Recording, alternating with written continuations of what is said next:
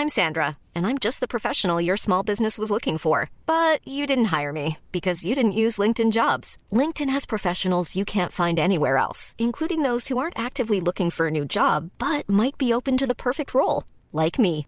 In a given month, over 70% of LinkedIn users don't visit other leading job sites. So if you're not looking on LinkedIn, you'll miss out on great candidates like Sandra. Start hiring professionals like a professional. Post your free job on linkedin.com/people today. Hello les cops C'est Chloé Et Tania et Justine. et aujourd'hui on va parler de santé mentale au travail.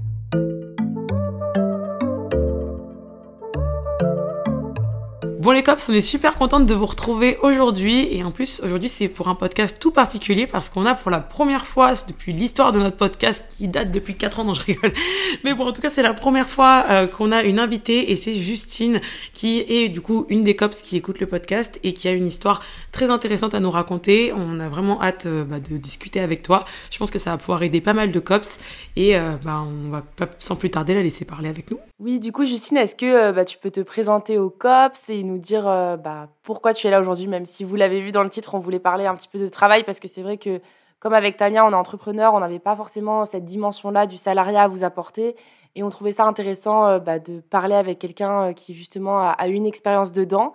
Un peu difficile, mais vous allez voir euh, à la fin, la fin est heureuse, donc c'est le principal. Et du coup, Justine, est-ce que tu peux nous dire euh, bah, quel âge tu as et quel métier tu fais? Alors, bonjour les cops. Euh, donc Justine, 33 ans, euh, région parisienne. Euh, donc j'ai connu un épisode de burn-out euh, sur l'année euh, 2021. À l'époque, j'étais salariée dans le milieu euh, bancaire, j'étais euh, juriste.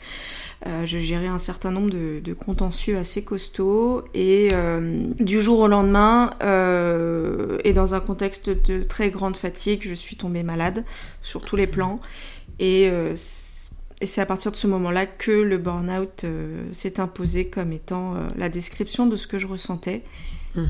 Donc je, je pense pouvoir aujourd'hui parler de ce qu'est le burn-out, ce que ça renvoie comme processus et que fort heureusement les fins heureuses sont possibles et, euh, et voilà. Et est-ce que le burn-out, c'est toi qui as mis le mot dessus ou c'est un professionnel de santé qui te l'a dit? Alors, c'est une bonne question. Euh, alors moi, au départ, on en reparlera, mais moi, j'avais une vision à cette époque du travail comme étant, pour, pour moi, pour, pour être une bonne salariée, il fallait être un petit soldat. Et le petit soldat, il fonctionne avec des œillères, on travaille, on travaille, on travaille. Tant pis si on nous parle mal, tant pis pour les horaires, tant pis pour euh, la fatigue. Donc pour moi, je me suis dit, bon, ok, c'est une période où je suis fatiguée, où j'ai pas trop le moral, c'est pas grave. Et euh, ce qui m'a... Ce Mais qui j'ai a- à l'oreille. ce qui m'a mis la puce Ouais. à l'oreille, c'est euh, le fait que j'avais des crises de larmes sans explication. Et Mm. un jour, mon mari m'a dit, écoute, je pense pas que ce soit normal que tu sois dans cet état-là euh, sur Sur du des taf. sujets, voilà, sur Ouais. des sujets de taf. Et euh, j'ai consulté via euh, Queer, euh, vous savez là, le truc Ah oui, en Queer, ligne, ok. voilà, Queer. Et une psychiatre qui, au bout de cinq minutes, m'a dit, euh, Justine, on est face à un burn-out. Ah ouais, donc c'était évident quoi, c'était pas, il y avait pas de questions Ah non, à se poser. elle, euh, Ah, ouais. ouais. Donc le, le burn-out, on peut identifier clairement des symptômes euh, pour savoir si c'est ça ou pas. Ouais. Alors le burn-out, euh, juste un petit euh, disclaimer, le, le burn-out, il faut un peu le distinguer pour moi de la dépression. Le burn-out, c'est vraiment un état d'épuisement tant physique qu'émotionnel sur une longue durée, mais issu d'un contexte professionnel. Genre, moi, très, très euh, clairement, euh, sur le plan privé, amical, familial, j'allais très bien. C'est Mhm. vraiment le, mon contexte de poste, euh, mon contexte professionnel qui me causait une grande souffrance. Donc, il faut vraiment faire la distinction. Et pour moi, les grands euh, traceurs d'un burn-out, c'est euh, c'est qu'on se sent plus à la hauteur de ce qu'on nous demande. C'est qu'on nous demande des performances toujours plus importantes. C'est qu'on nous applique des méthodes de management qui sont pour la plupart euh, toxiques, Mhm. mais qu'on accepte parce qu'on considère que finalement c'est peut-être normal et une grande solitude professionnelle aussi. Voilà, pour moi, c'est les grands euh, traceurs. Et euh, mais profondément, c'est euh, une, une immense fatigue, tant émotionnelle que physique. Et je, je- je, je mets vraiment le point sur l'émotionnel parce que des fois on se dit la, la fatigue émotionnelle, c'est pas grand chose. Il suffit d'aller boire un verre avec des copines, Non. mais non, ça ne suffit pas. Donc voilà pour moi. Euh, les grands symptômes. Et du coup, tout à l'heure, tu as parlé du fait que des fois tu pleurais sans comprendre. Est-ce que c'était. Enfin, t'arrivais pas à mettre ça sur un fait au travail? Genre, par exemple, t'as eu un mail qui t'a saoulé, et du coup, tu t'es retrouvé euh, stressé, et du coup, tu as pleuré Ou est-ce que c'était genre justement, il y avait rien de spécial, mais c'est juste l'ambiance pesante au général qui t'a qui te crée ça? Euh, Il y a plusieurs choses. Euh, moi, j'étais tombée dans un truc où je j'avais constamment l'impression de jamais être à la hauteur. J'avais beau euh, avoir une performance chiffrée la plus, la plus optimale, j'avais beau arriver la première le matin dans le bureau, j'avais mmh. beau Tout faire rendre mes trucs dans les deadlines qui allaient bien, j'avais l'impression de ne pas être suffisante parce que j'avais face à moi des gens qui me poussaient, qui me poussaient pour faire toujours plus, pour prendre mmh. toujours, faire de la gestion de fraude, faire de la gestion de, de dossiers beaucoup plus importants, etc. Euh, oui, ce soir, il faudra que tu finisses à 19h et c'est pas grave. Donc, j'avais ce truc de de d'estime de moi qui commençait à être cassée mais à mhm. l'époque je, je comprenais pas euh, enfin je t'avais pas conscience voilà j'en avais pas mhm. conscience donc il y avait à la fois euh, des mails toujours plus pressants donc il y avait des choses très factuelles mais il y avait surtout un, un mindset qui se mettait en place de me dire mais mais en fait je quittais le bureau avec l'espèce de valise à trimballer en me disant mais en fait mais euh, je suis inutile quoi que je fasse je, je, ne, je ne sers à rien je ne fais pas avancer la machine alors que alors que ce n'était pas le cas. Mhm. Et euh, je rentrais chez moi avec cette grande tristesse et ce sentiment d'insuffisance. Et c'est pour ça que j'en pleurais et que j'y pensais, que je pensais au travail par exemple à 3h du matin dans ma salle mhm. de bain, à pleurer sur ma baignoire, voilà. Ouais, mais je pense que t'étais. Enfin, en tout cas, déjà, merci de te partager ça avec nous. C'est super euh, intéressant. Je pense que ça parlera à beaucoup de gens. Mais clairement, je pense qu'on a tendance à sous-estimer l'importance que et la place que prend le travail. En tout cas, moi, j'ai jamais été en CDI, mais rien que des fois, j'étais en alternance, ça m'est déjà arrivé de me retrouver à pleurer au travail parce que pas forcément comme tu disais pour un truc que j'avais mal fait mais par un sentiment en fait un peu d'impuissance parce que on m'en demandait toujours plus il y avait des choses que j'arrivais pas forcément à, comprendre et c'était pas de la mauvaise volonté tu vois c'est juste que bah c'était peut-être pas fait pour moi ou en tout cas on m'expliquait peut-être pas bien ou je sais pas il y avait des il y avait des incohérences et du coup euh, des fois, en fait, tu, tu te retrouves un petit peu noyé dans ce truc où tu dis, en fait, le travail, ça devient un peu le centre de ta vie. Et je trouve qu'une fois, je me rappelle qu'on en avait parlé dans des podcasts, mais pour moi, c'est vrai que sans s'en rendre compte, on passe tellement de temps au travail qu'au bout d'un moment, euh, on a l'impression que c'est ça notre vie, alors qu'en réalité, pour moi, le travail, c'est un moyen de gagner sa vie, c'est aussi un moyen de sociabiliser, quand ça se passe bien, avec des gens, etc. Mais c'est pas le centre de notre vie, genre notre vie, en fait, elle se passe au travail, mais aussi en plus grande partie à l'extérieur. Mais c'est vrai que ça peut vite prendre le pas. Je sais pas, toi, Chloé, c'est déjà arrivé un cas un peu similaire ou pas du tout? Euh, Oui, mais euh, déjà, euh, c'est pas rien le travail parce que tu passes quand même minimum 8 heures par jour. Donc en fait, j'ai l'impression que et as, plus tu comptes les heures de sommeil, clairement, la plupart de ta journée, passe là-bas. Donc si c'est un environnement qui est toxique pour toi, où tu te sens pas bien, etc., c'est forcément ça va avoir des répercussions sur ta santé mentale. Et oui, oui, moi j'ai connu un épisode assez court. j'ai travaillé deux mois pour une entreprise avant de me lancer à mon compte. D'ailleurs, c'est ce qui m'a un petit peu dégoûté du salariat et donc du coup, je suis vite partie. Mais euh, moi, j'avais euh, des patrons euh, qui vraiment étaient méchants en fait, c'est-à-dire qu'ils me disaient ah t'es nul genre vraiment ils employaient des mots comme ça et, et c'était ah mais c'est nul ce que t'as fait comment tu peux nous rendre un truc pareil alors que je donnais mes idées et tout je m'occupais de leurs réseaux sociaux et euh, elle me disait même, euh, elle se servait même de mon compte Instagram pour me faire des réflexions. Par exemple, elle me disait ah bah, J'espère que ça va être mieux que ce que tu nous euh, postes sur tes réseaux. C'était vraiment, ouais, j'avais un management assez compliqué. Et plein de fois, ça m'est arrivé de pleurer. Et en gros, elle me disait que j'étais juste une pleurnicheuse fébrile. Euh, pour pleurer comme ça et que si j'avais envie de pleurer, j'avais plus intérêt à le refaire en open space, mais dans les toilettes. voilà. C'est bienveillance. non, c'était vraiment hardcore et tout, mais ça a duré un court temps. Genre, j'ai, en fait, je pense que je suis partie à temps, tu vois. Et euh, moi, j'ai eu cette chance-là, c'était euh, bah, de pouvoir le faire et peut-être d'avoir les clés en main et des personnes qui m'ont dit, mais va-t'en avant que ce soit trop grave. Et je suis partie, et c'est peut-être pas ton cas, Justine, peut-être que tu es restée, et peut-être que tu t'en es pas rendu compte.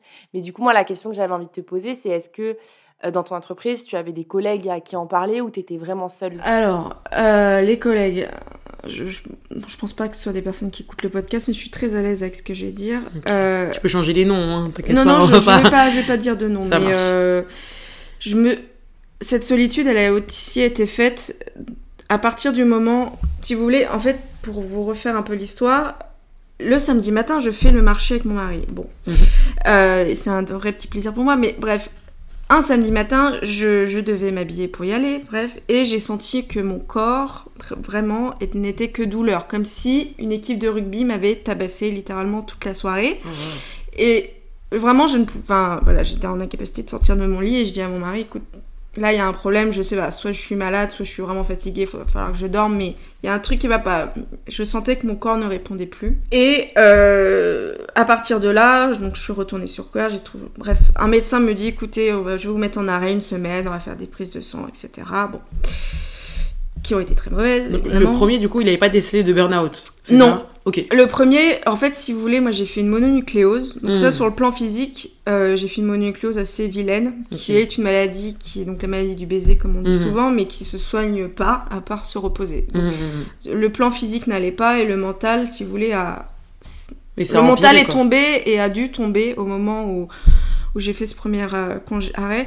Donc, pour revenir sur les collègues, euh, donc j'ai fait un enchaînement d'arrêts euh, maladie, le temps de, de, gérer mon, mon, mental et mon physique. Et euh, à partir du moment où j'étais en arrêt, je me suis sentie extrêmement seule vis-à-vis de mes collègues parce qu'il y a eu ce truc de dire ouais t'es pas cool parce qu'on a plus de boulot que tu fais que t'es pas là quoi. Ouais. Oh là là, elles ont remis la faute. Culpabilisé en fait. Alors qu'au départ euh, il y avait les petits surnoms, on faisait les petits, les petits groupes WhatsApp, on déjeunait mmh, ensemble, je te raconte un peu ma vie. Et à partir de là il y a eu ce truc de bon bah repose-toi mais reviens vite quand même. Voilà. Bon, j'ai trouvé ça violent, euh, surtout que ce qui a été encore plus violent, euh, c'est que moi j'ai été licenciée pendant mon arrêt maladie. Donc oui, on peut licencier quelqu'un qui est en arrêt maladie. Je ne pensais pas que ça se faisait, mais c'est possible. je pensais que légalement on était protégé et que c'était pas possible. Souvent même j'entends les gens qui disent je vais faire un... je vais poser un arrêt comme ça, ils vont pas pouvoir me virer, tu sais. Alors qu'en fait, euh, comme quoi. Ça se fait de plus en plus depuis le Covid, malheureusement. C'est un peu, euh, c'est un peu ric-rac au niveau juridique. Il faut vraiment que les mecs en face aient un dossier béton. Enfin bref, ce qui n'était pas le cas. Et euh, en fait, à partir du moment où il y a eu le licenciement, leur dialogue a un peu changé en mode Ouais, mais tu sais, t'avais l'air fatigué. J'avais l'impression que t'étais moins sur tes dossiers t'avais l'air pas à fond dans ce que tu... Vous voyez le truc un peu de prendre à partie le discours que j'avais pu avoir de la direction ou de mon manager. Donc il y a un truc de, rejet de ce que je pouvais ressentir en fait. Mmh. Donc aujourd'hui c'est plus des personnes à qui je parle parce que je considère que c'est toxique et c'est des mmh. personnes qui auraient pu m'aider aussi dans la phase de licenciement à faire des attestations en disant bah voilà Justine on bossait dans le même bureau depuis trois ans donc et il n'y a pas eu ça. Il y a eu ce truc de crainte et il y a eu ce truc de ouais mais non je pense que voilà. Est-ce que c'est pas dû aussi par enfin juste au management toxique, tu vois? Parce que j'imagine que du coup peut-être qu'elles ont été se plaindre quand toi t'étais pas là, par exemple du fait que euh, elles avaient trop de travail, que c'était surchargé, et peut-être que le management leur a dit euh, non mais c'est bon, enfin on recrutera bientôt, on recrutera bientôt. C'est souvent le truc typique. Oui oui on va recruter, oui oui oui on va recruter. Au final ils recrutent jamais. Du coup je pense que c'est un cercle vicieux parce qu'après les collègues sont effectivement sous l'eau, donc en fait ils finissent par remettre la, la colère sur la personne qui est pas là, alors qu'en réalité toi t'avais rien à voir dans cette histoire. C'est aussi la faute des managers de prendre leurs responsabilités et d'embaucher euh, s'il y a trop de travail, tout simplement, tu vois. Je comprends totalement. Euh. C'est possible qu'il y ait eu ce truc de que mon manager leur ait dit Ouais, je suis désolée, hein, Justine, je sais pas ce qu'elle a, mais elle est pas là, c'est pas facile. Mais très honnêtement, pour, mm. on en reviendra, mais la culpabilité que l'on ressent quand le burn-out euh, nous est imposé comme étant le diagnostic est vraiment le, le, pour moi le plus gros du travail du processus de sortie d'un burn-out c'est de renverser la charge de la culpabilité. Il faut que la charge, in fine, elle change de camp. Vous n'avez pas à être coupable d'être en souffrance psychologique. Il faut accepter que quand vous êtes en burn-out, votre vie, elle soit entre parenthèses. Mmh. Le temps de la guérison et personne pourra vous dire oh ça va, tu te reposes une semaine, ça va mieux, ou oh le burn-out normalement ça dure trois mois, après ça va. Non, s'il faut que ça dure un an, ça dure un an. S'il faut que ça dure neuf mois, c'est. bref, vous m'avez compris. Mmh. être dans l'acceptation, la, douceur envers soi-même et se faire un peu violence pour plus être dans la mmh. culpabilité. Et même, tu vois, moi j'ai tendance à me dire au contraire que les personnes qui ont vécu un burn-out, au contraire, c'est pas du tout des gens qu'on devrait culpabiliser parce qu'au contraire, c'est des gens qui ont tout donné à tel point qu'ils ont même pas vu leur santé mentale partir, tu vois. Donc au contraire, au lieu de se sentir coupable, on devrait être en train de se dire, waouh, c'est des gens qui ont été tellement à fond, tellement impliqués, qu'ils en sont arrivés à s'oublier, tu vois. Donc au contraire, au lieu de se sentir coupable, même si je comprends totalement que tu, tu te sois ressenti peut-être comme ça au début, mais c'est vrai que dans un vie extérieure, moi en tout cas, c'est pas du tout cette vision-là que j'ai des gens qui ont fait des burn-out, au contraire. Et euh, si c'est pas trop douloureux pour toi, j'aimerais bien euh, que tu nous dises un petit peu comment le burn-out se manifestait dans ton quotidien pour expliquer en fait, c'est pas genre ah non mais j'ai la flemme de me lever pour aller au travail. Non, c'est pas genre juste avoir la flemme ou tu vois parce qu'on pourrait un peu accuser les gens de, de fainéantise ou de dire ouais ils ont envie de rester chez eux pour être au chaud sous la couette et tout. Mmh. Mais ça va au-delà de ça en fait. C'est comme quand on te dit euh, bah, la dépression, euh, c'est bon, euh, sors un coup, prends un peu de temps pour toi et ça va passer. Non, c'est vraiment un état psychologique. Je crois que c'est même physiologique. Enfin, je sais pas si on peut dire ça. Je pense que c'est, enfin, ça relève même médicalement. Enfin, ça vient des neurones, de sécrétions et tout ça. Et du coup, ouais, si jamais tu peux nous expliquer un petit peu comment ça se manifestait. Je vais vous refaire un petit, une petite explication de comment fonctionne le cerveau. Je suis pas une experte, mais en gros, quand on est en dépression, le cerveau il va sécréter ce qu'on appelle notamment de la cortisol et de l'adrénaline. Donc ça, c'est pendant un coup de stress, mais du fait de l'adrénaline, on peut, on peut survivre à des périodes de stress.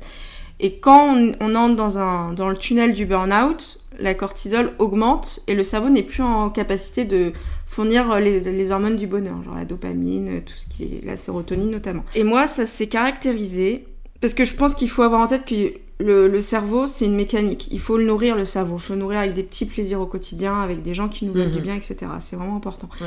Moi, mon burn-out, je l'ai ressenti comme étant caractérisé par l'épuisement émotionnel. Il y avait l'épuisement physique du fait de la mononucléose qui faisait que vraiment, typiquement, je hmm. marchais 10 minutes, j'étais vraiment une grand-mère de 80 ans, j'étais essoufflée, fallait que je me souvienne, je m'asseyais sur le rebord des maisons de ma rue. Hmm. En même temps, c'est pas possible, j'avais le palpitant de ouf et tout. Bon, je suis pas une grande sportive, mais là, c'était quand même un signe. Euh, voilà.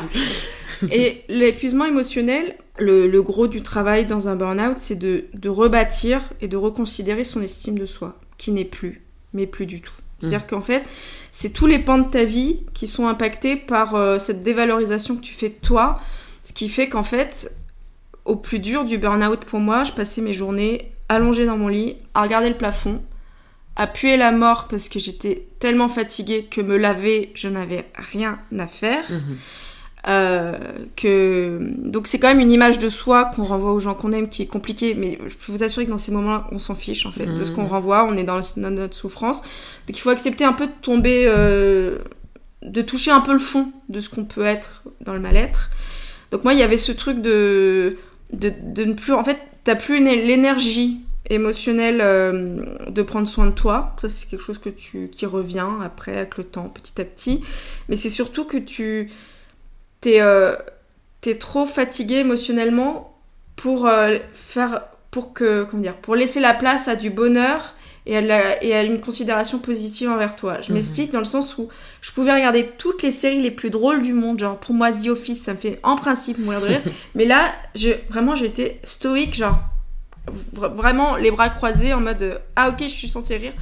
Et au-delà de ça, moi j'ai eu ce truc de recul un peu social, parce que comme je partais du principe que je, n'avais aucun intérêt sur le plan professionnel, alors pourquoi affectivement je serais intéressante? Parce que du comme j'ai été rejetée sur le plan professionnel, je vois pas pourquoi on me donnerait des qualités sur le plan amical. Donc il y a eu des moments où où je parlais pas à mes copines en fait ou à ma famille quoi. Je parce que j'ai l'impression que je, je, leur servais à rien que j'allais leur faire perdre leur temps à s'intéresser à moi. Oh, et ouais, ça, ça va loin parce que, en fait, l'estime de soi, moi, je l'avais perdu sur le plan professionnel, mais ça infuse tous les pans de ta vie.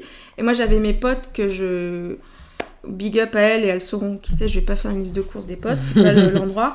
Mais il faut accepter que les gens disent du bien de vous. Même si tu as l'impression que tu es la pire des personnes et que tu seras la pire des salariés toute ta vie, que c'est normal qu'on t'ait licencié, c'est normal qu'on t'ait fait des, des, remarques, des trucs, qu'on t'ait gueulé dessus peut-être à une réunion, il faut accepter que tu aies une pote qui dise euh, Meuf, euh, je pense à toi, euh, t'es quelqu'un de bien, tu vas rebondir, ça prendra du temps, t'inquiète, mais je suis là avec moult mmh. cœurs de toutes les couleurs.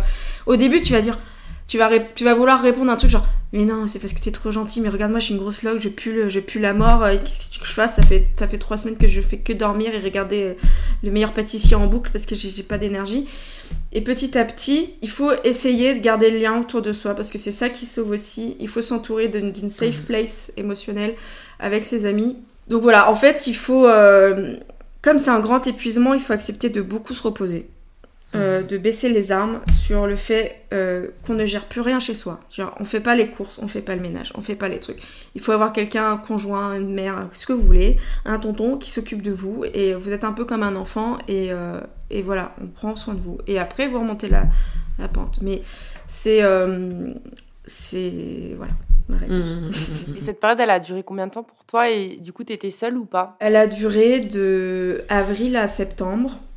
Euh, voilà, donc, C'était 6 mois, un peu, moins de 6 mois? Ok. Voilà. Euh, j'ai toujours été très entourée amicalement et euh, sur le plan personnel, mon mari a été très, euh, très à l'écoute.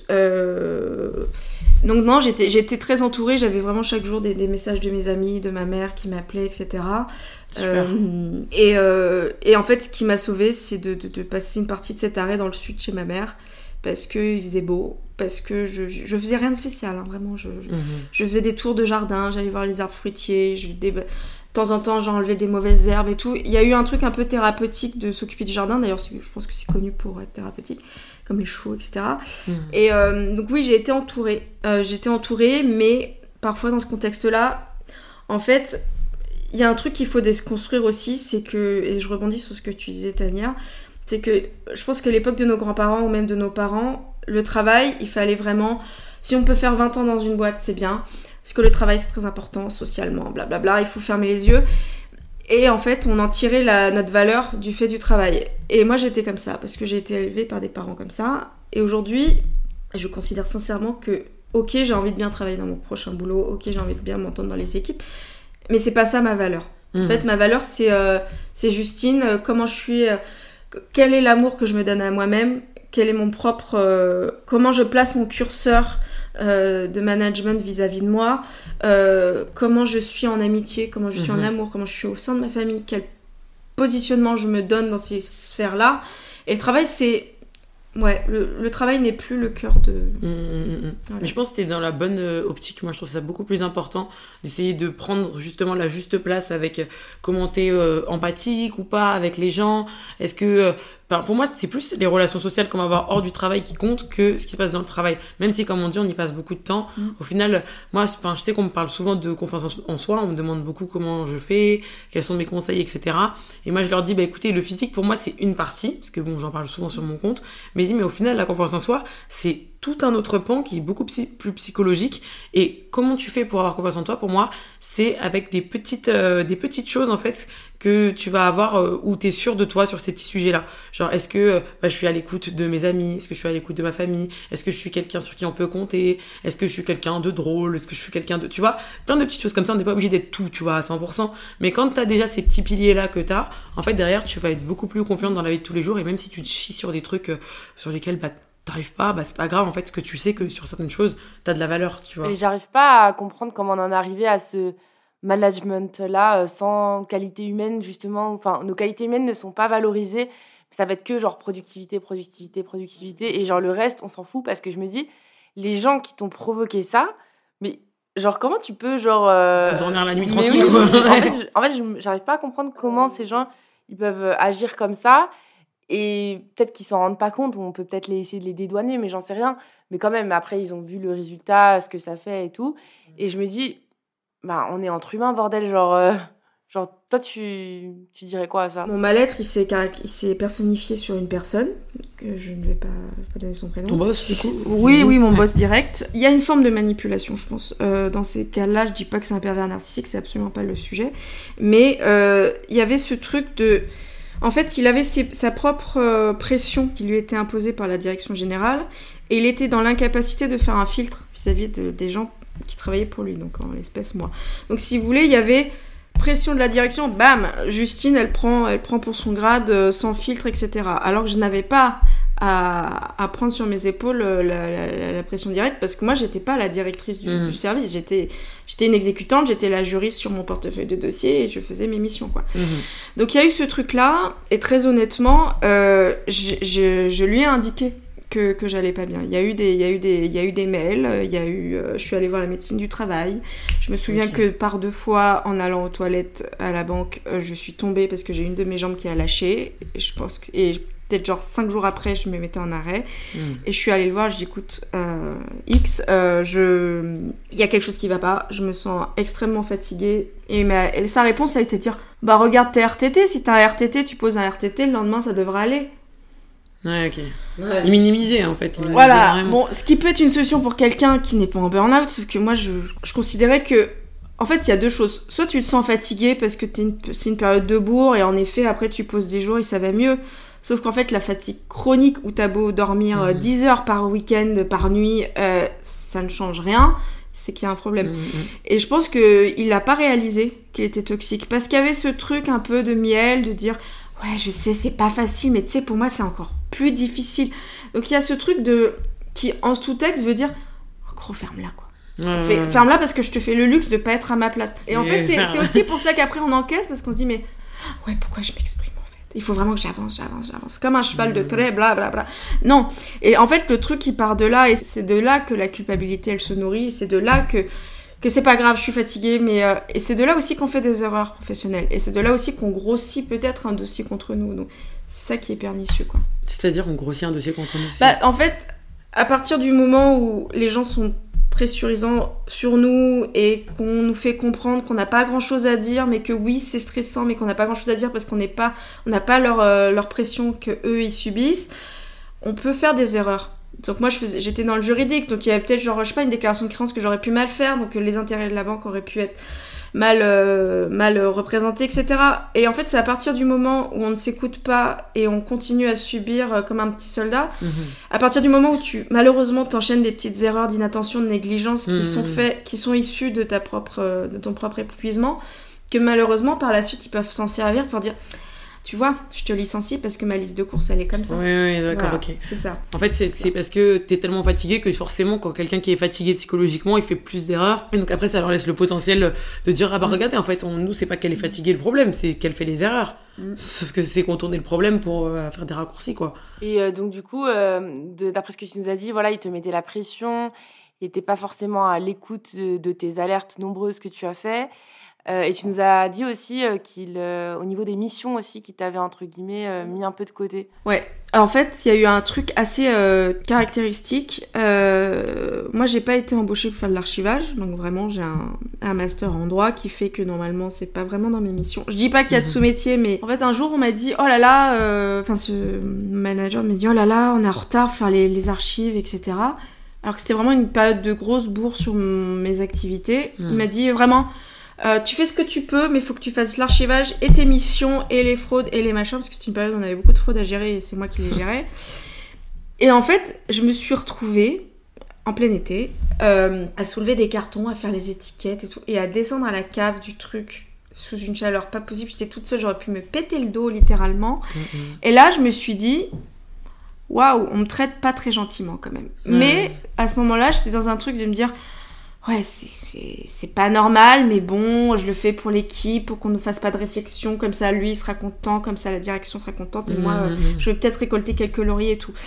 Et en plus, moi, j'ai je suis, euh, pour revenir là-dessus, le, burn-out, il touche beaucoup les gens qui sont perfectionnistes. Et moi, je, je pense l'être. Et très dur avec moi-même. Donc moi, j'ai voulu faire ça vraiment en petits oignons, de, de changer, de, enfin bref, euh, pour que ce soit parfait. Et donc à partir du moment où on m'a dit, euh, en gros, fais tout ça en plus de ton quotidien et qu'on disait pas au reste de l'équipe de faire cette mission-là, que c'était que Justine qui devait faire ça, ça a été un premier. Euh, ouais, en fait, ça t'a fait te poser des questions, alors qu'en fait, toi, tu donnais ton maximum. Donc, euh, tu dis, mais en fait, pourquoi est-ce que c'est à moi qu'on demande de faire ça, alors mm. que je donne déjà mon max sur tout, quoi Il y, a eu, ça, et il y a eu euh, un autre truc, on m'avait promis une, une, une, évolution professionnelle en termes de responsabilité, de rémunération, tout ce qui va bien, et et évidemment, euh, j'ai appris le, jour même dans une salle de réunion que, ah bah en fait non, ce sera pas toi parce que tu as tout ce qu'il faut pour, mais pour des raisons de conflit d'intérêt, on préfère que ce soit quelqu'un euh, qui est plus vieille que toi, mais qui a pas les compétences. Donc ça, mmh. ça a été un truc où je me suis dit, mais en fait, euh, pourquoi je donne? Pourquoi je continue de donner bah en fait? Clairement. Voilà. Donc il y a eu ah plusieurs choses. C'est vrai que j'ai oublié dans la liste qu'il y avait aussi le manque de valorisation et la non-reconnaissance bah, des choses bien que tu faisais. C'est vrai qu'on ils ont toujours tendance à dire quand ça va pas, mais quand ça va bien, il y a personne qui vient te féliciter. Donc euh, ça, c'est un peu euh, compliqué aussi à gérer. Donc ouais, à partir de là, ça, bah, ça a un peu remanié les cartes des, des, des, des comment dire, des, des rapports au sein de l'équipe, parce qu'il y a des gens qui ont connu une ascension, qui ont connu des revalorisations salariales, et moi, évidemment, l'enveloppe du budget ne permettait pas ma revalorisation. Pourtant, mes, mes, ma performance chiffrée était là. Et, euh, et, voilà, et, c'est ça, ça aussi, c'est un grand marqueur du. d'un mm, mm, mm, c'est une grande cause de burn-out, c'est que on donne beaucoup pour euh, peu de reconnaissance. Et du coup, euh, à ce moment-là, est-ce que tu t'es dit, bah voilà, vu que j'ai été alertée la médecine du travail, j'ai envoyé des mails et tout, est-ce que pour toi, tu t'es dit, on sait jamais aussi, c'est peut-être. Enfin, est-ce que tu, tu, pensais déjà à l'après en te disant, peut-être qu'un jour ça pourra me servir d'avoir prévenu il y a, Oui, il y a eu un truc de, de, instinct de protection, bizarrement. Euh, et euh, mais j'étais vraiment dans le truc de euh, il faut que ça marche, il faut que ça dure dans le temps, dans ce métier, auprès d'eux. Je vais continuer à me donner. Et puis hmm. peut-être que c'est moi qui n'utilise pas les bonnes méthodes, etc. Alors que par exemple, on travaillait beaucoup avec une avocate qui passait son temps à dire Mais en fait, Justine, moi j'ai aucun truc à dire sur elle. elle est très pro, ses, ses, mails sont très clean, elle me fait avancer sur les dossiers, elle a un regard d'expert, etc. Hmm. Donc j'aurais pu me baser là-dessus pour euh, continuer, etc. Mais ça n'a pas, ça n'a pas suffi parce que c'est pas elle, euh, c'était pas elle mon manager ni mes collègues. Hmm, hmm, Donc euh, voilà. Disons que ça fait un petit plus, mais ça suffit pas quand les gens qui sont proches de toi sont pas dans le même sens, quoi. Mais, euh, mais j'ai hésité à aller voir la, la, médecine du travail en fait. Parce que moi j'avais une image de la médecine du travail comme étant euh, pas forcément quelque chose d'efficace, qu'on ne va voir que quand on prend un poste pour s'assurer qu'on n'a pas mal au dos, etc. Et en fait, moi la médecine du travail, je l'ai vue quand j'étais déjà en arrêt en fait. Euh, moi j'ai fait des mails pour dire j'étais en souffrance avant l'arrêt, mais quand je suis allée à.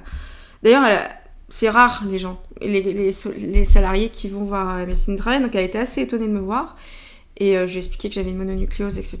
Elle m'a dit, mais à votre âge, normalement, une mononucléose, ça fatigue pas. Et tout. Je bah, écoutez. Mais sérieuse ou quoi euh, bah, C'est une la mononucléose, j'ai l'impression même t'as 10 bah, ans, t'es fatiguée. Hein en fait, en principe, passé 30 ans, t'as moins de chances d'avoir une mononucléose fatigante. Normalement, à 30 ans, t'as des mononucléoses, tu les sens même pas passer. Moi, je les sens ah passer beaucoup. Ouais. Mm. Et en fait, elle m'a fait parler, et je me souviens très bien. À partir du moment où elle m'a fait parler du contexte du travail, euh, en fait, je suis arrivée dans son cabinet, j'avais une tension hyper basse où elle m'a dit vraiment, vous devez vous reposer parce que vous êtes genre 8-9 peut-être. Et elle m'a fait parler du boulot et là, je suis montée à 13. vraiment, oh, mon palpitant, il a fait bras et elle m'a dit. Ah, vous êtes, euh, ça va pas très bien là. Vous, vous rentrez en taxi, j'espère. Et euh, elle m'a dit vraiment, vous rentrez en taxi, je vais vous voir monter dans le taxi, vous allez pas prendre les transports comme ça. Euh, et, et, après, elle m'a dit, mais je vais vous aider, on va faire un dossier. Donc, du coup, j'ai un gros dossier euh, mmh, qui a été constitué. Quoi. Ah, elle a été ton alliée finalement. Ouais, complètement. Ouais, ouais. Ok, donc ne pas euh, hésiter à aller voir la maîtrise du travail. Ils sont là pour ça. Et je pense qu'ils sont peut-être davantage sensibilisés aujourd'hui à ces questions-là. Tout à fait. Et je trouve un truc aussi qui était intéressant avec la médecine du travail, où moi personnellement, à chaque fois que j'y étais, c'était pour les, le petit bilan, là, euh, quand tu arrives sur l'entreprise, voilà, ça va, tu fais combien de kilos, tu fais quelle taille, ok. Mais euh, je pense que ce qui est bien, c'est que c'est pas, en tout cas moi dans mon cas, à chaque fois, c'était pas des gens qui étaient euh, associés à l'entreprise. Mm. C'était certes la, la, médecin qui associée à son entreprise, mais elle n'était pas dans les locaux, elle connaissait pas les managers, etc. Donc je trouve que c'est assez simple de parler avec eux, je pense, en tout cas, parce qu'ils sont dans un terrain neutre. Alors que tu vois, peut-être les RH, moi j'aurais eu plus de mal dans mes anciennes entreprises parce que limite elles peuvent copiner avec les boss, les connaître personnellement, etc. je trouve que c'est plus dur de parler à une RH, non? Alors, euh, moi j'ai une très mauvaise expérience des RH euh, au sein de la banque, pas, pas les RH de mon prochain emploi, bon ça on y reviendra. euh, oui, pour moi, les RH, c'est un peu un double tranchant. Même t'as mm. beau avoir le mot humain dans RH, je suis désolée pour les cops qui sont RH. Euh, cœur sur vous si vous faites bien votre boulot. Euh, mais parfois, il y a un truc quoi, de conflit d'intérêt en disant oh, Tout ce que tu vas me dire, je vais le dire à la direction et après, on va faire un petit dossier. Il y a un truc un peu comme ça euh, qui, moi, fait que j'étais pas forcément en confiance. Et puis, c'est des gens que je voyais pas vraiment, etc.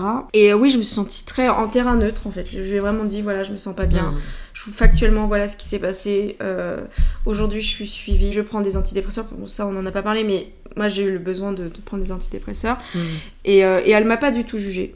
Elle, a trouvé que c'était très grave ce que je vivais. Et, euh, et elle, elle m'a dit prenez le temps qu'il vous faudra. S'il faut, moi, j'appuierai une demande de retour mi-temps thérapeutique, etc. Donc, Non, non, ça a été une, une, belle rencontre pour moi. La, la, médecine, la, la médecin a été très d'une grande douceur et une bonne écoute. Et euh, du coup, comment ça s'est terminé euh, finalement euh, Est-ce que la médecine du travail t'a finalement aidé à constituer un dossier et il y a eu une confrontation avec justement ton boss euh, Est-ce qu'il y a eu la... Tu as été en arrêt maladie, il y a eu peut-être la sécurité sociale? J'avoue que je ne sais pas trop comment ça Alors, se passe. Alors, plusieurs choses qui sont intéressantes. Enfin, toutes vos questions sont intéressantes. Alors, euh, moi, il y a eu un, grand moment... Il y a eu un grand moment très compliqué dans le sens où, en fait, donc j'ai été licenciée en plein arrêt. Donc j'ai reçu, euh, comme j'étais dans le sud, je l'ai reçu par mail. Donc la recevoir à l'RR par mail, c'est un délire, mais bon, bref. Et j'ai été convoquée à ce qu'on appelle un entretien préalable au licenciement, où en gros, en effet, on confronte les parties pour voir si en gros, on peut faire autre chose qu'un licenciement en mode rupture conventionnelle ou pas. Et là, l'entreprise expose qu'il te reproche, etc. Donc, euh, moi, je, ma mère était avocate et euh, j'ai été suivie par un avocat pendant toute cette période qui m'a dit, écoute, même si vous êtes épuisé, il faut absolument que vous alliez à cet entretien il faut que vous y alliez avec, si possible, un collègue qui est genre représentant du personnel euh, d'épée. Hmm. Alors, je vous disais tout à l'heure que la plupart de mes collègues m'avaient tourné le dos et je m'étais sentie seule, mais il y a une collègue qui m'a toujours accompagnée et qui a toujours été qui bossait pas en direct avec moi, qui était dans le back office, mais avec qui je, j'avais des réunions communes, etc. Qui était elle-même en souffrance, mais pas au même stade que moi, et qui m'a accompagnée. Et euh, ça a été un moment très difficile, l'entretien préalable. Je me souviens d'avoir remonté la rue jusqu'à la banque. Et en fait, moi, on m'avait dit, bah, il y aura la RH, toi et, ta collègue. Et en fait, le, mon manager était là. Et en fait, il m'a regardé avec un sourire, en fait, en mode, que tout, tout va bien. Tout, franchement, tout va bien entre nous, quoi. Et j'ai eu, j'exagère pas, j'ai vu, je l'ai vu traverser la rue, me regarder comme ça. J'ai eu un palpitant euh, de malade et je mhm. suis tombée à genoux par terre en fait. Genre vraiment mon corps est tombé d'angoisse à l'idée de me confronter à lui. Et il y avait cette espèce de, je vais être vulgaire, pardon, de putain d'assurance sur son visage mhm. et de, de fait d'annihiler la propre sens que moi je pouvais vivre en fait mhm. et que j'ai trouvé dégueulasse. Et euh, j'ai manqué de m'évanouir deux fois pendant cet entretien. Et en fait, moi, je suis partie du principe que je, je les ai laissés euh, dire ce qu'ils avaient à dire sur moi. Et euh, ils arrêtaient pas de dire Mais parle, mais parle, mais parle. Et moi, la seule, les seules choses que j'ai dites, c'est Aujourd'hui, je vis un épisode de maladie professionnelle. Vous avez face à vous, j'ai face à, j'ai en ma possession un dossier de la médecine du travail que je serai amenée à, à produire au prud'homme si je le décide. Mhm. j'ai subi un management tout à fait toxique et une pression en continu. Et euh, je leur ai dit, euh, donc je leur ai dit ça, et je leur ai aussi dit, dites ce que vous avez à dire, on clôture, euh, moi je, je, passe à autre chose dans ma vie, et vous verrez si je donne suite ou pas sur une action. Et t'as été au prud'homme du coup ou pas finalement? Je n'ai pas été au prud'homme parce que d'une part, sur un plan financier, je sais que c'est pas l'argument le plus sexy, mais c'est un argument. je n'allais rien en gagner si c'est juste pour payer un avocat. Et en plus, les prud'hommes ça dure très longtemps. Oui, Pour l'instant, c'est genre 3 à 5 ans. Mmh. Et j'avais pas la, la ressource émotionnelle pour me lancer là-dedans, retrouver des mails, constituer des dossiers, vérifier les dossiers, aller aux audiences et attendre les requêtes, les machins. Je me suis dit, euh, voilà. Petite question, parce que les prud'hommes, du coup, tu es obligé de faire ton dossier dès que tu es licencié ou est-ce que tu peux le faire a posteriori? Parce que c'est clair que dans un cas de burn-out, tu pas la tête à, à, te battre avec des avocats, etc. Mais peut-être quelques années plus tard. Je sais pas s'il y a une, durée de. Je sais pas. Là-dessus, je sais pas. Euh, moi, j'ai décidé de pas le. Mmh, de pas mettre ça en place. De pas le faire. Et euh, du coup, après la confrontation, finalement, ça a donné quoi? Après, j'ai reçu une lettre genre de 5 pages qui reprenait tout ce qu'il m'avait dit en disant Oui, euh, on, va, on, valide le principe de licenciement pour telle et telle raison. Moi, ma collègue qui m'avait accompagnée avait fait toute une attestation. En fait, ça a été la seule personne qui a, qui a bien voulu attester de la qualité de mon travail et qui a retranscrit en fait en, en, continu l'entretien préalable pour le produire après à mon dossier. C'est aussi pour ça que je voulais qu'elle soit là. Donc j'ai reçu euh, la lettre officielle de licenciement avec le, tous les trucs qu'on doit recevoir pour le pôle emploi, les certificats de travail, etc. Et après j'ai eu un appel euh, charmant de dire euh, Bonjour, t'as encore des affaires dans les tiroirs, a un coursier, va passer euh, telle heure, ok Voilà. Donc c'est un peu comme dans les ruptures sentimentales moches. Ouais.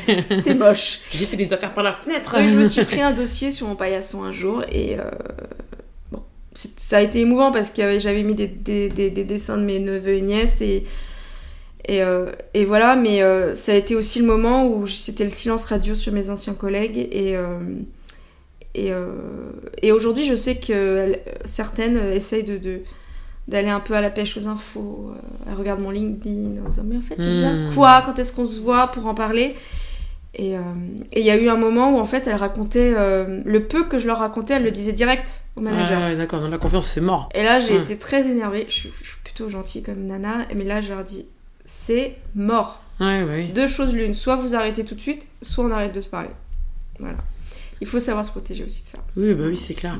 Trop bonne, trop conne, au bout d'un moment, ça y est. ça va 5 minutes. Les gens qui respectent pas la confiance que tu leur donnes, euh, ciao. Mm. Et euh, du coup, aujourd'hui, comment tu te sens? Est-ce que ça va mieux? Est-ce que tu as remonté la pente? Alors aujourd'hui, j'ai remonté la pente. Je pense qu'on. On, comment dire? Moi, ce que j'ai appris, c'est que euh, l'estime de soi, c'est quelque chose d'extrêmement important. Et c'est comme un jardin, il faut le cultiver tous les jours de mille et une façons. C'est-à-dire, je sais pas prendre un thermos de café, se balader au soleil, regarder une petite série qui nous va bien, faire un petit plat qui va nous faire kiffer, appeler sa grand-mère. Enfin, il faut se donner du bonheur pour soi-même et par soi-même. Et euh, il faut s'entourer de gens qui ne veulent que du bien dans toutes les sphères de sa vie.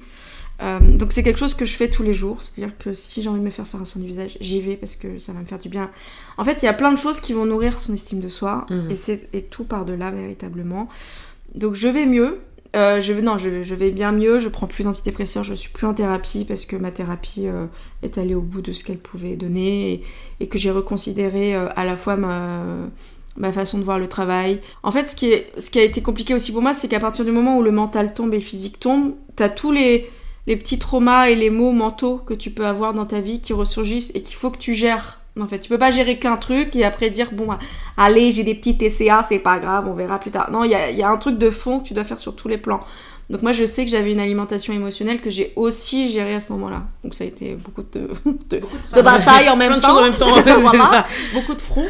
Mais euh, donc aujourd'hui, je je suis, je vais beaucoup mieux parce que je, ça va faire hyper cucu ce que je vais dire. Je suis désolée, mais il faut devenir sa meilleure amie. Faut mmh. vraiment, faut se donner beaucoup de douceur. C'est-à-dire, faut s'il y a des jours, genre si je suis en SPM et que j'ai envie de râler, euh, manger du sucre, regarder de la merde sur Netflix, être un peu désagréable avec mon mari, c'est ok. Voilà. Et, et après, ça ira mieux, t'inquiète pas. Non, il faut, voilà, il faut accueillir son émotion, il faut accueillir sa fatigue, il faut accueillir les moments où on est pleine d'excitation. Et, euh, et, euh, et, voilà, il faut considérer qu'on est la meilleure personne pour se donner de l'amour. Évidemment, mmh. les, les, gens autour aussi, mais. Et, euh, et c'est aussi, c'est comme ça que c'est en étant transparente avec, son propre besoin émotionnel euh, qu'on avance aussi. Et donc c'est comme ça que chaque jour, je... En fait, je fais un peu la météo mentale en moi-même tous les jours, en me disant est-ce que je vais bien, est-ce que j'ai besoin de douceur, est-ce que j'ai plus besoin de d'apprendre des choses. Tu t'écoutes. Voilà, je m'écoute. J'ai appris à beaucoup plus m'écouter. Ouais, ouais, c'est super important. En tout cas, ça fait trop plaisir de voir qu'aujourd'hui ça va mieux, mais c'est fou le recul que tu as. On a l'impression que tu as fait un travail sur toi de dingue. Et euh, j'ai l'impression aussi que le développement personnel t'a pas mal aidé. Et euh, bah, nous, avec Tania, de toute façon, on peut que euh, acquiescer ce que tu dis. L'estime de soi, c'est un peu la base euh, de tout. Parce que quand tu as de l'amour pour toi, quand tu as de l'estime pour toi, bah, tu te souhaites le meilleur. Et tu te souhaites le meilleur, que ce soit en amour ou encore au travail. Et euh, bah, parfois, c'est ce qui te donne la force de te sortir de situations euh, qui sont néfastes pour toi. Et aussi, du coup, est-ce que tu as euh, peut-être des conseils, euh, des outils qui t'ont permis un petit peu de, bah, pas forcément de sortir totalement, mais de t'aider à, à, aller mieux? Alors moi il y a plusieurs choses. Euh, comment dire? Je sais que là pour diverses raisons je suis j'ai réintroduit le, le, sport dans ma vie mmh. et que pour moi aujourd'hui le sport ça va jouer un rôle de d'antidépresseur, on va dire ça comme ça, dans le sens où je où quand je fais mon activité, je, je mets un peu mon mental de côté et je, je, je, suis dans la réalisation de mon activité. Je sais que par exemple, genre la Zumba, le mardi soir à 19h45, il n'y a pas intérêt de me faire trop louper le cours de Zumba parce que, parce que j'ai l'impression d'être Gilo pendant 45 minutes et c'est assez c'est assez bon pour ce que j'ai quoi. Mmh. Donc il y a le sport, euh, bon l'alimentation pas, je, je, suis assez, je, suis, je me fous la paix là-dessus. Si j'ai envie de manger un gran, défoncer du granola, je défonce du granola. Mmh. Si j'ai envie de faire un pokéball, je fais un pokéball. Enfin bref, il y a, mmh. je, je, je, me lâche la grappe sur le sujet alimentation et globalement les choses vont mieux. Alors, en fait ce qui est drôle c'est que le jour où je, je faisais l'entretien euh, préalable, je suis allée, euh, j'étais en avance évidemment, et je suis allée à Nature et Découverte qui était un magasin qui me fait toujours du bien au, à mon mental, pourquoi je ne sais pas. Et il y avait ce livre euh, de Christophe André qui s'appelle Imparfait, libre et heureux, pratique de l'estime de soi. Et en fait, je suis descendue au rayon libre et j'ai vu vraiment ce livre devant moi. Moi, je crois aux signes un peu dans la vie. Mmh. Et euh, c'est un livre qui vraiment euh, t'explique ce que c'est que l'estime de soi, ce que c'est le travail de reconstitution du, de l'estime de soi, qui te va t'expliquer très clairement qu'il y a des jours où tu auras des, des baisses d'estime de toi, mais que c'est ok. Et donc c'est un livre qui m'a accompagné, qui est très facile à vivre, qui fait du bien, qui est surtout déculpabilisant. Donc ça, ça a été la lecture. Euh, je sais qu'il y en a qui font du journaling. Ça, c'est pas quelque chose. L'écriture, c'est pas forcément quelque chose qui me, qui m'a, qui, que j'ai pratiqué, voilà. Euh, et je sais qu'il y a des musiques qui aujourd'hui me font beaucoup de bien sur euh, mon moral. Donc j'y réfléchissais tout à l'heure. Genre pour moi, il y a des. Enfin, moi j'aime les musiques qui bougent, mais genre Beyoncé, uh, Break My Soul, je sais qu'elle me fait du bien. euh, Level Up de Chiara, Clara Ouais, c'est ça, Ciara. J'adore aussi. C'est quoi, ouais, level, up, level, up, level, up, level, up, Ouais, ouais, ouais. En fait, ça motive, c'est des trucs, ça te booste, genre, voilà. clair. Et, euh, et j'ai découvert un truc euh, quand j'ai. Puisque j'étais amenée à reprendre des études, etc., pour notamment sortir du burn-out. Il y a, si vous avez du mal à vous concentrer et que quand vous êtes sur une tâche dans votre travail et que vous voulez avoir un bon mindset et d'être bien, il y a des trucs sur YouTube qui s'appellent Lo-Fi, un peu ambiance café, ah, bibliothèque. Je connais, je connais. Et moi, je sais que ça me fait du bien. Les lo-fi, L-O-F-I. Oui, des fois, il y a marqué. Ouais, ouais, Et ben ça, c'est des musiques euh, un peu, tu sais, les musiques esthétiques sur euh, TikTok, c'est ça. Mmh, Ouais. mmh. Et moi, je sais que ça me fait beaucoup de bien, genre les bruits de tasses ou les bruits de pages qui se tournent. Genre, je sais que ça me, ça m'apaise beaucoup et ça me permet d'être, d'être dans la performance mais douce. Donc voilà, Mmh, mes, petits, mes petites choses qui m'ont fait du bien.